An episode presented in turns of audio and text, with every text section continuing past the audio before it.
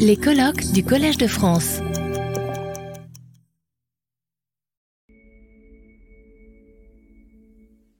So, good afternoon, everyone. I like to thank Hug for being here to a fantastic day, a fantastic symposium day on revisiting chemotherapy. Therefore, I really want to stick to chemotherapy and take you on a journey from clinic to basic and back to the clinic where we think chemotherapy interferes with cellular senescence, which is the main topic as cell biological mechanism of otherwise my specialty being interested in hematological malignancies in particular lymphoma. Those are my conflicts of interest. So i start very simple. We need for disseminated malignancies systems wide therapy. And i want to focus after we had heard about other types of treatments as i said on conventional chemotherapeutics don't want to go into textbook knowledge, but would like to remind us that there is not apoptosis as the one and only typical mechanism of response. There is competition, if you, if you will, and I mean it as I say it, between an ultimate cell death exit from the cell cycle or another exit from the cell cycle, a terminal cell cycle arrest called cellular senescence. What exactly decides in any given cell what fate to take isn't really clear. We can talk about apoptotic priming, work by Tony Letai and others, but it's not really clear what decides. And I will not solve the question, but it's a fundamental question because, from an oncologist's point of view, as you will see through my presentation, only a dead cell, a dead cancer cell, is a good cancer cell. I want to make one point which has nothing to do with the rest of my presentation. It's this one. And I think it's actually a shame from all sides, from the clinical point of view, but also from translational research, that this is not recognized. We apply treatments with no sex specificity. We may do this by having for adolescents, 20 years old patients, different protocols than we have them for frail old patients. But in between they are not same yeah? Patients at various ages have different tumors even if they are called same. Even if they are called aml aml of a 30 years old patient is not same as aml of a 55 years old patient but we treat them all same. We treat them by surface or by body weight and that can't be an answer to the actual metabolism of the drugs and their efficacy in a heterogeneous patient population. This is the low-hanging fruit in, in, in, in, in my view. Yeah, we can talk about fancy ideas, and I'm certainly the last person not being excited about understanding molecular mechanisms, but here we really lose by not doing a better job and give more adequate dosing in a personalized fashion. So now we are back to my specialty, lymphoma aggressive B cell lymphoma, diffuse large B cell lymphoma, that standard of care actually hasn't changed for decades. Rituximab, anti CD20 antibody, and CHOP, polychemotherapy. These patients get cured, they fail. So we have a remaining medical need. And an obvious question when you have such a therapy which can cure two thirds of the patients, you don't want to give up the standard, but you want to improve the standard, you want to augment. Therefore, colleagues have thought about RCHOP plus X. Yeah, and here you see it. Oops, a little fast. So here you see what has happened over the last few years. An endless story of failed phase three trials. They're all negative. So one has added something to the RCHOP protocol, studies failed. And I want to point out two of these trials because we come back to this later. It's Archer plus minus ibrutinib BDK inhibitor the Phoenix trial, and R-CHOP plus minus bortezomib, a proteasome blocker, the remodeled B trial. So you see negative trials. So would omics profiling help? Since the beginning of the millennium, we know that DLBCL is actually at least two diseases by transcriptome profiling, germinal center B cells, activated B cells, and R-CHOP acts differently on these two types. But more recently, colleagues have undertaken deep genomic investigations. They came up with all these genomic subtypes. I'm not going into detail. I just want to point your attention to the MCD and the C5 subtypes, which have some similarity, and you see R-CHOP does really poorly. Yeah? These patients really die with this genomic subtype and don't really benefit from R-CHOP. Okay, but can we revisit those failed phase three trials? Both subtypes have as a common denominator activated MyD88, a toll-like receptor domain. Yeah, the MyD88 L265 uh, mutation, and that talks to NF-kappa B BDK pathway. And based on this, the idea came up, let's inhibit BDK with an BDK inhibitor, ibrutinib. That's the negative phase three trial, now broken down by age, by ABC, and most impressively by the MCD subtype. There's a line. Oncologists love lines in Kaplan-Meier curves. That's 100% event-free survival. The red curve is the MCD. So adding ibrutinib to R-CHOP has a dramatic effect in this otherwise very inferior subtype. That's retrospective analysis requires confirmation in a prospective trial.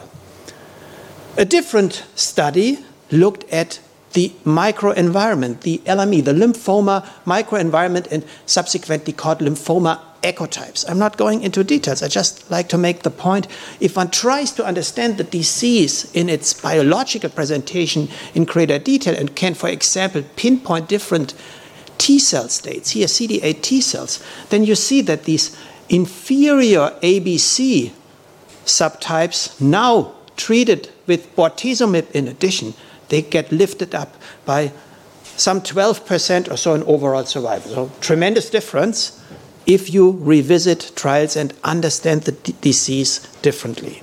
So, what's the elephant in the room? It's the functional, dynamic lymphoma biology or the understanding thereof. And we have taken one approach, prospectively unbiased, to get molecular informed information by an RCHOP plus X approach. And that's these two drugs together. It's ibrutinib and bortezomib as a double targeting approach, proximal and distal in the B cell receptor NF kappa B signaling on top of the R-CHOP backbone, and we call this based on the uh, actual names of this drug, the Improver CHOP trial. It's in phase one, phase two, IIT. We have an R-CHOP control cohort. The patients do quite well. It's fully recruited, and we can subject these patients or their material to intensive multi-omics analysis, particularly for the reason that we are not just giving this regimen, but we have at start unexposed to any treatment directly in cycle one.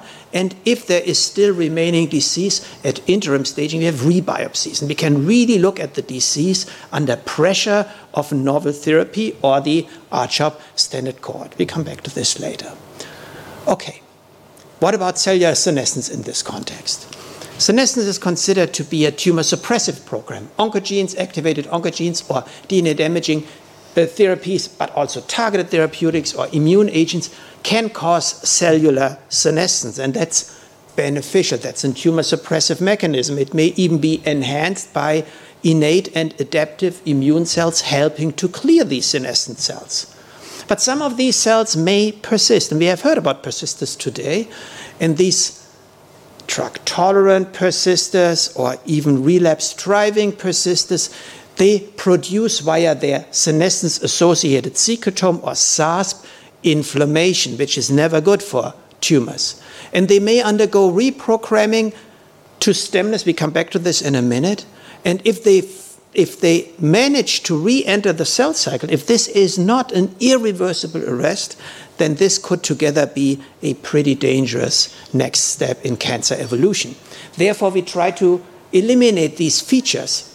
Xenomorphics can be applied to neutralize the SASP, the inflammation, or to directly eliminate the senescent cells by drugs which are called senolytics. That sounds all like a good concept, but keep in mind maybe these cells here, since they crosstalk to the immune system, are needed to maintain immunosurveillance to suppress active outgrowth, and that might be not the best idea to eliminate these cells. We see this maybe in a second. So, in the clinic, the situation is as follows patients get diagnosed with a new treatment naive tumor.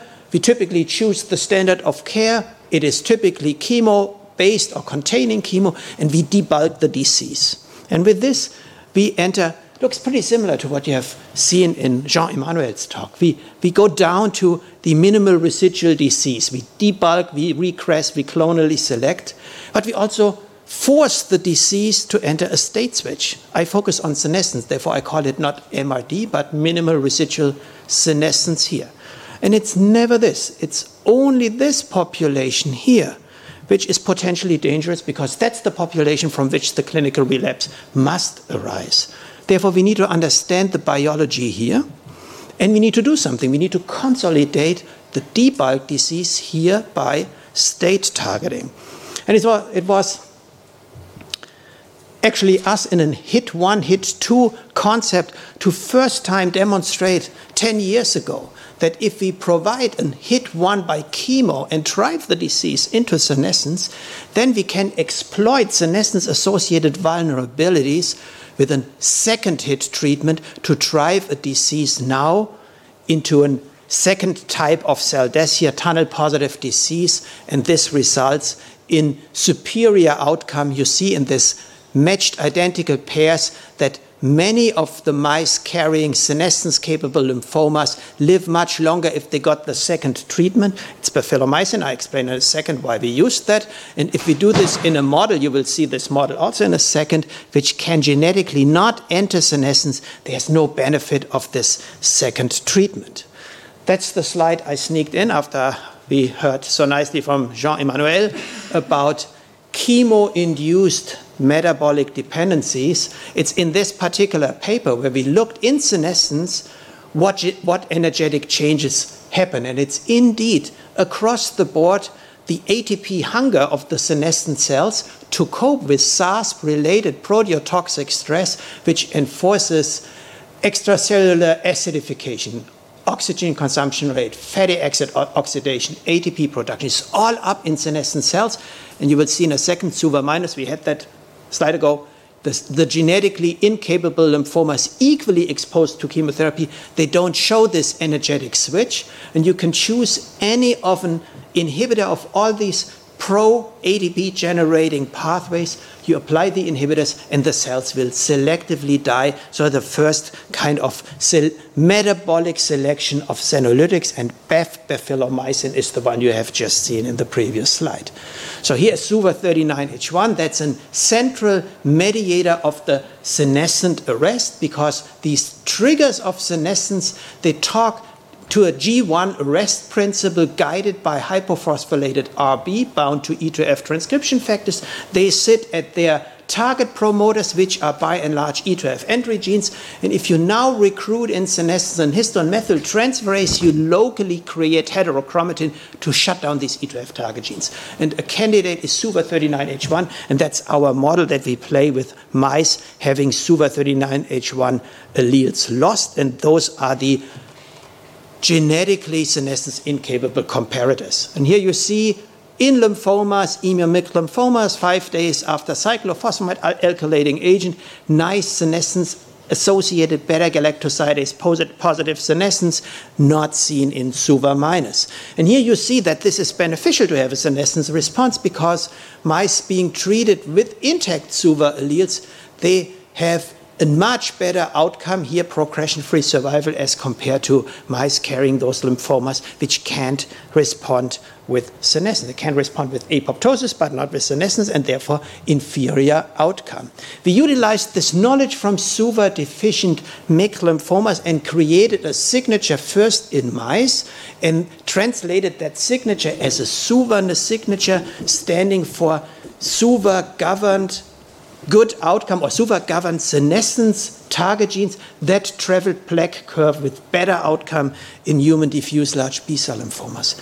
And then we went back to the MYD88 mutant diffuse large B cell lymphomas and looked at those and were surprised to see that an sizable fraction, I think that's very evident, is homogeneously positive for the Suvernus gene signature. So there seems to be senescence capability, but it, it fades away the further we go to the right side. And on the very right side, there's another sizable fraction of these MYD88 lymphomas, which is P16 off deleted, the CDKN2A locus. And if you lose that locus, you lose senescence cap capability.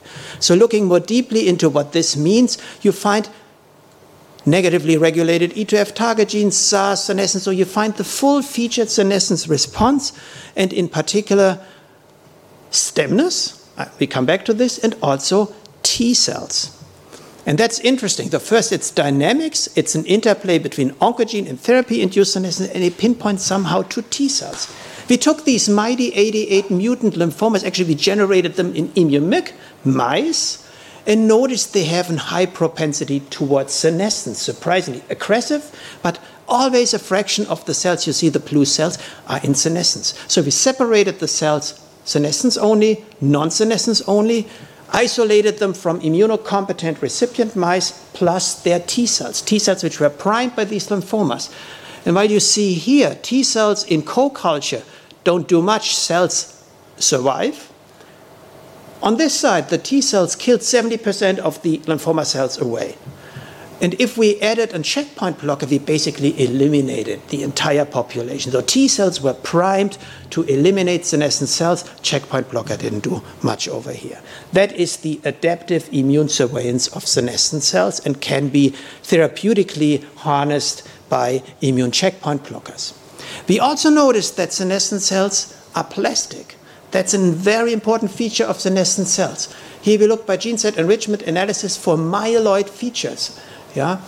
And the underlying transcription factors, Jun, CBP beta, PU1, and it, the whole population is skewed towards these myeloid transcription factors. Here on single cell RNA-seq, you can probably appreciate this better. Here is the senescent population upon atramycin, and here you see PU1 highly enriched in the senescent population, or dendritic cells versus B cells up. These cells look, I could show you much more data, but in the interest of time, I don't.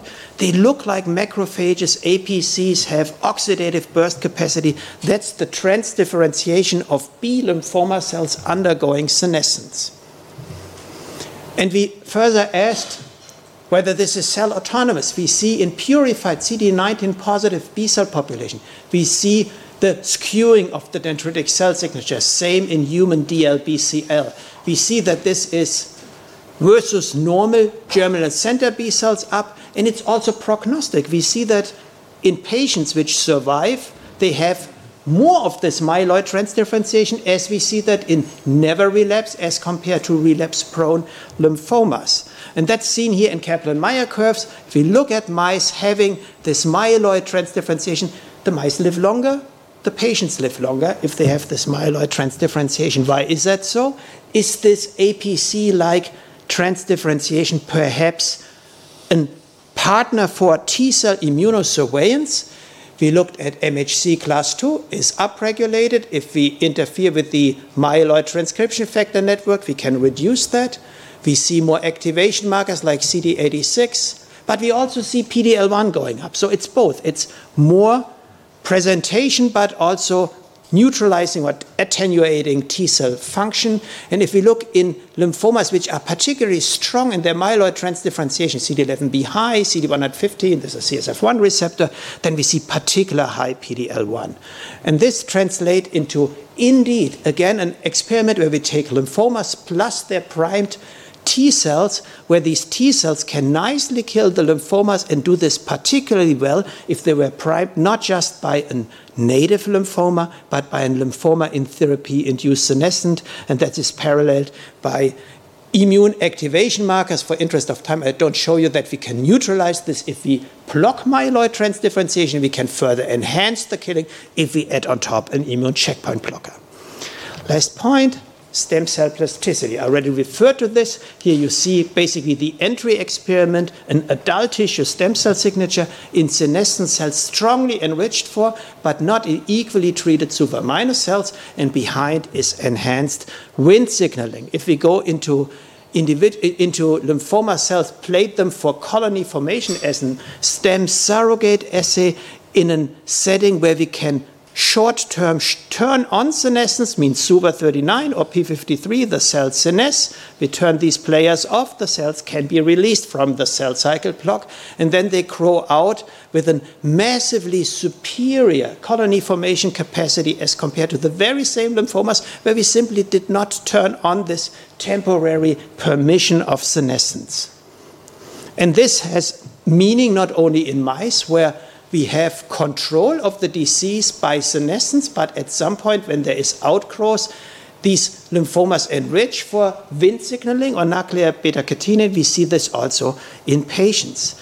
But now we switch the perspective and we look at the question when we have in an untouched cohort, this can be patients, can be mice, this is a clinical trial like setting, mice get treated, are either cured or relapse, can be retreated and then enter clinical treatment failure, whether in such setting there is hints for senescence associated stemness. If we isolate those lymphomas, in some of them, the cells simply show resistance in vitro. We can't kill them anymore after they have entered this treatment failure state. Therefore, we call them res, relapse prone, apoptotically resistant.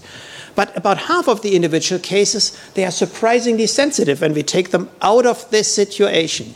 And behind this is in this apoptotically sensitive relapse prone population, again, enriched Wnt signaling. We see that, that this is a population which still nicely senesce, but the senescence isn't as stable as we are known to it.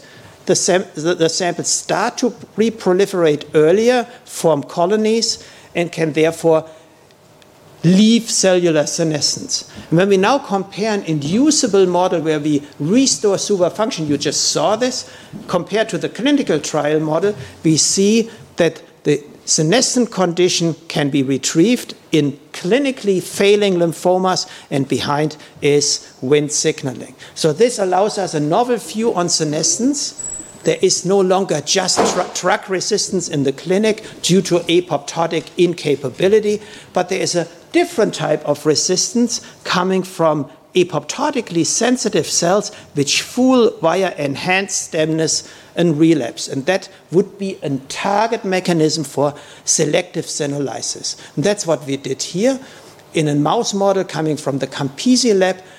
INK4A induced means a promoter on in senescence. You, we induce herpes simplex virus thymidine kinase. This can be harnessed to poison the prodrug encyclovir and kill senescent cells.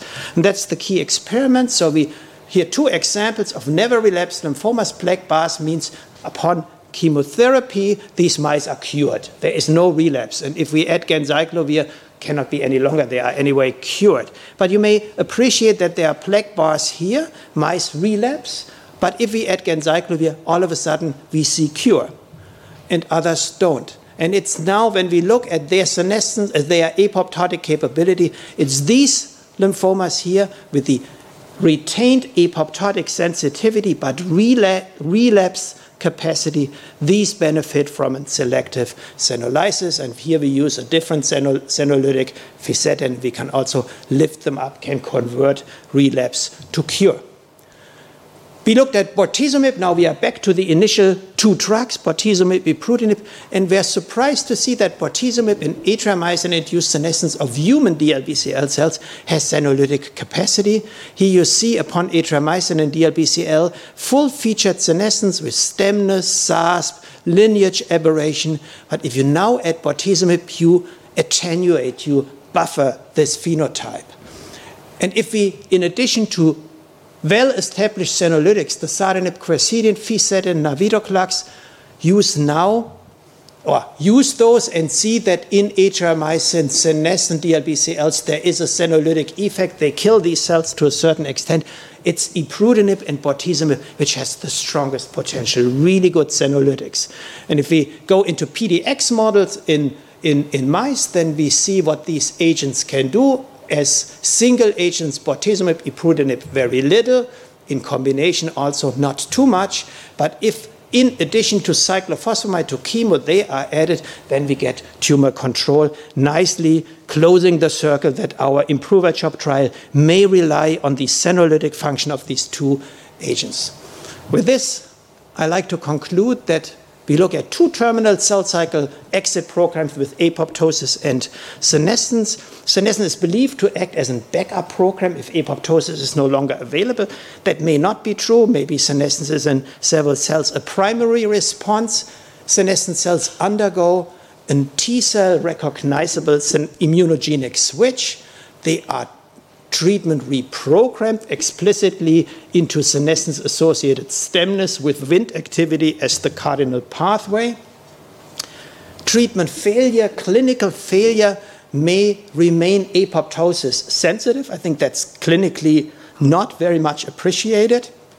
But these treatment failure apoptosis sensitive cells are Wnt high and are therefore susceptible to Wnt inhibition or senolytics, which I have shown at the very end, which can turn indeed an imminent relapse into cure. With this, I am through, show you a lot of colleagues which have contributed to the work, like in particular to pinpoint Dimitri Belenki, Dorothy Fan, as those who did most of the work I showed today. Thank you. Thank you very much. Retrouvez tous les contenus du Collège de France sur www.colège-2-france.fr.